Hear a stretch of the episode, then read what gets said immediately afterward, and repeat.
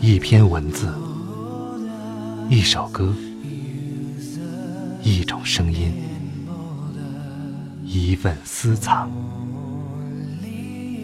欢迎收听静波频道。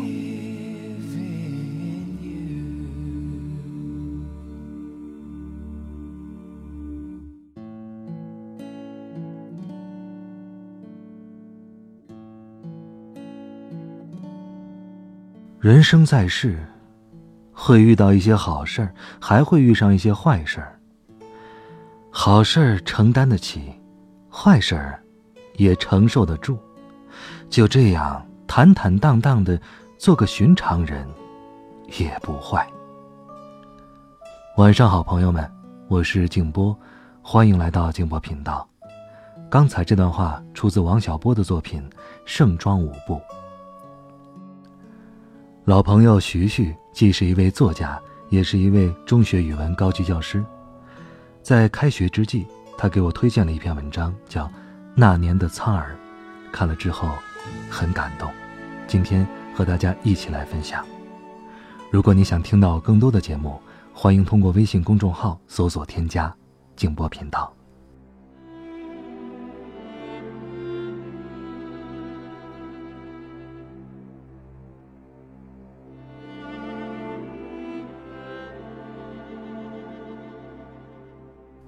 我的数学成绩是在读五年级的时候奇迹般的变好的，而在此之前，我连一道应用题都不会做，不仅不会做，还连题目的意思都读不懂。一回到家，就只晓得汪着两泡泪水站在母亲面前，等着母亲跟我比划。比划来比划去，却也仍然只会做这道题，而不会做别的题。母亲便和老师同样一种语气叹道：“这样儿，哎。”可一到五年级，这样儿便有神助一般，不仅读得懂题了，而且做起题来还如羊卧雪，数学成绩也由之前的长期垫底儿一跃为班上的前几名。其实教我数学的是一个年轻的男老师。高个儿，白皮肤，眼风细细的，说起话来便露出一口糯米白的牙齿，很像古典文学中的那种儒雅书生。我那时正酷爱着古装仕女画，门板上、墙壁上、空地上，都被我画得到处是。那些侍女们无一例外的都有着好看的发髻和好看的飘带，面部表情婉转羞涩的很。我在潜意识里都跟他们安放了一个纯白概念的书生。之前教我数学的是一个中年女老师，有着一张尖长的脸和一副高旷的嗓门。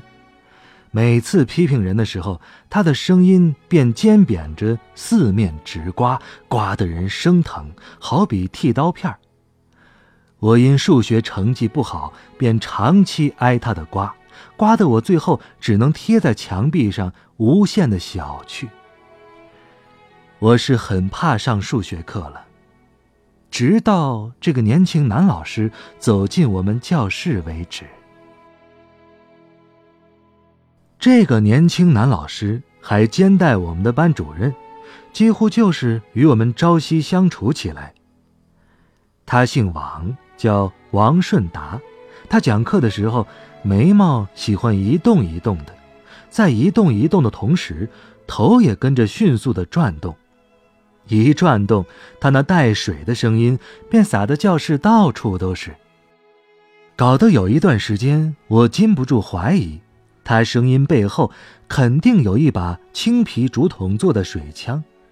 我和小伙伴们常玩的那种，竹筒里面通常灌满了水。在端起竹筒迅速转动间，就会有很多清凉的水洒到一张张来不及闪开的笑脸上。其实他自己很少笑的，也很少表扬我们，但不知怎的，我们见着他来上课就很来劲儿，尤其是一些女生，只要是有数学课，上课铃声一响，这些女生就开始唱很响的歌，说很大声的话，即使惹得他批评了，那心里也是甜滋滋的。他来了之后，一些女生的筋就好像被扭了一般，总喜欢对他做出各种恶作剧。他吩咐的事儿偏不做，他讲的话偏不听。放学的路上还为他做打油诗，还一起在这些打油诗中笑得不可开交。我还清楚地记得，我们那时经常念叨的就是这样几句话。王顺达哒哒哒，王顺达地上爬，而一念到地上爬的时候，我们全班都会怪笑起来，仿佛当真看到我们数学老师在地上爬的那副囧样，白净的脸上或许还沾着些草屑屑。数学老师在冬天。经常穿一件褪成灰白色的布棉袄，显得有些寒碜。但我们又不得不承认，就是这种灰白色，反倒把数学老师年轻的脸衬得更加有红是白的了。一些女生便开始蠢蠢欲动，低着头凑在一起，不知在商量些什么。商量的结果就是，数学老师灰白棉袄的背面。不久便出现了一些或红或黑的墨水点点，那是一些胆大的女生趁他讲课走到前面的当用钢笔撒上去的。数学老师开始并不知道，后来知道了就跟我们急，但只引来一些女生掩嘴痴痴的笑声。数学老师的脸就更加有红是白的了，额头上。渗出了细密的汗珠。我那时也偶尔参与他们的恶作剧，但因为胆子小，只能做些面上的事儿。比如有次照登记照，他吩咐要作证要笑，但我就偏不作证。不作证还不说，还拉着个脸，敌忾得很，仿佛他欠了我很多账似的。这张照片。至今还保留着。每当我看到自己戴着鲜艳的红领巾，却还是一副横眉冷对的模样时，我便忍不住要笑。在每次与数学老师作对之后，我心里都会很不安，以致有一次在日记本上写了这么一段话：“王老师，我以后再不跟您作对了。”您该不会讨厌我吧？千万不要！我以后会听您的话，会好好学习，把数学学好的，一定把数学学好，真的。只要您不讨厌我。字是用铅笔写的，写得很潦草，有些地方还圈圈点点的，带有怕人瞧见的那份小心思。但不管怎样。我的数学分数都是与日俱增了。每当听到数学老师念我分数时那种格外响亮的声音时，我的心便会忍不住的砰砰直跳。忍不住时，便会偷偷看数学老师，看他的眉毛此刻是不是格外的上扬。现在想来，数学老师的嗓门本来就很高，他的眉毛。本来就很上扬。班上有个女生，人长得不怎么样，两道粗壮的眉毛，被我们认定是绝不会讨男生喜欢的那种。但她的数学成绩很好，也格外的喜欢钻研数学。每次碰见数学老师，总有问不完的问题。每当这时，数学老师就会低下头去跟她细心的讲解。两人不由得就会挨得很近，一个低面，一个抬面的，会经常这么看着，这无形之中就惹得我们很多女生不高兴了，说这个女生很侧吧，说数学老师很喜欢这个女生，于是很多女生都自觉或不自觉的开始疏远这个女生，将她孤立起来，还不时的凑在一起说她的坏话。有时他听见了，会忍不住骂我们，而我们也正好借助这个机会来宣泄多日来我们对他的不满。后来，对骂都不过瘾了，不知是谁又想了一个新办法，那就是每次下课的时候，都会涌到教室门前的一块野地里去。那块野地里长了很多苍耳，黄的、绿的。都支棱着满身的刺儿，像极了我们那时就要冲冠的愤怒。我们迅速摘下苍耳，揣在裤兜里，只等上课铃声一响，那个女生入座之后，一些女生就开始行动，纷纷掏出裤兜里的苍耳，万箭齐发一般的朝那个女生的头上甩去。只见那个女生头上转眼之间。就变成了刺猬。那个女生边顺着头发往下拽苍耳，边哭着骂着。后来就向数学老师报告。数学老师绵薄无力的训斥声，只越发增添了班上女生对他的仇恨。所以万箭齐发的场面，一不留神，还是会出现的。也还是会伴以那个女生的哭声和骂声，直至后来我们成人，在提起这事儿的时候，都还是会忍不住的笑，说：“谁知道呢？那时候会疯成那样。”包括那个女生，那个苍耳之极大成者，也是一笑，说。那时啊，可被你们整苦了。我都不记得，我那时对那个女生甩过苍耳没有。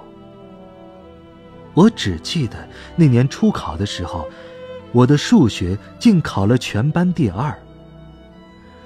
我母亲对于我这种巨变，实在想不出什么理由，只得轻叹一声说。这样，嘿。那年，全班的数学也考得奇好，把平行班级都甩得老远老远的，以致年轻的王老师在全校大会上做总结的时候，愣是没说出个子丑寅卯来，只是那张有红是白的脸在台上更加有红是白了。额头上又渗出了细密的汗珠。遇见你的我，碰到我的你，在同样的深夜里，写了同样的日记。望着你的我，望着我的你，在同样的时光里，问着同样的问题，谁在？你在等着谁？谁在等我？我在等着谁？忘了你的我，忘了我的你，在不同的时间里。忘记同样的自己，想念你的我，想念我的你，在不同的岁月里，同样询问着自己，谁在？在爱。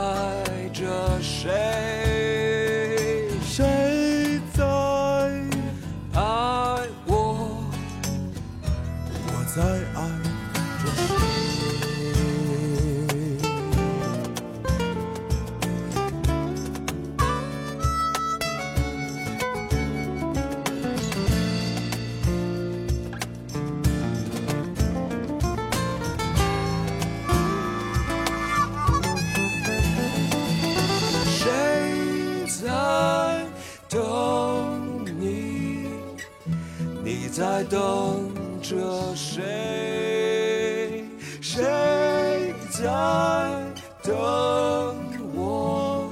我在等着谁？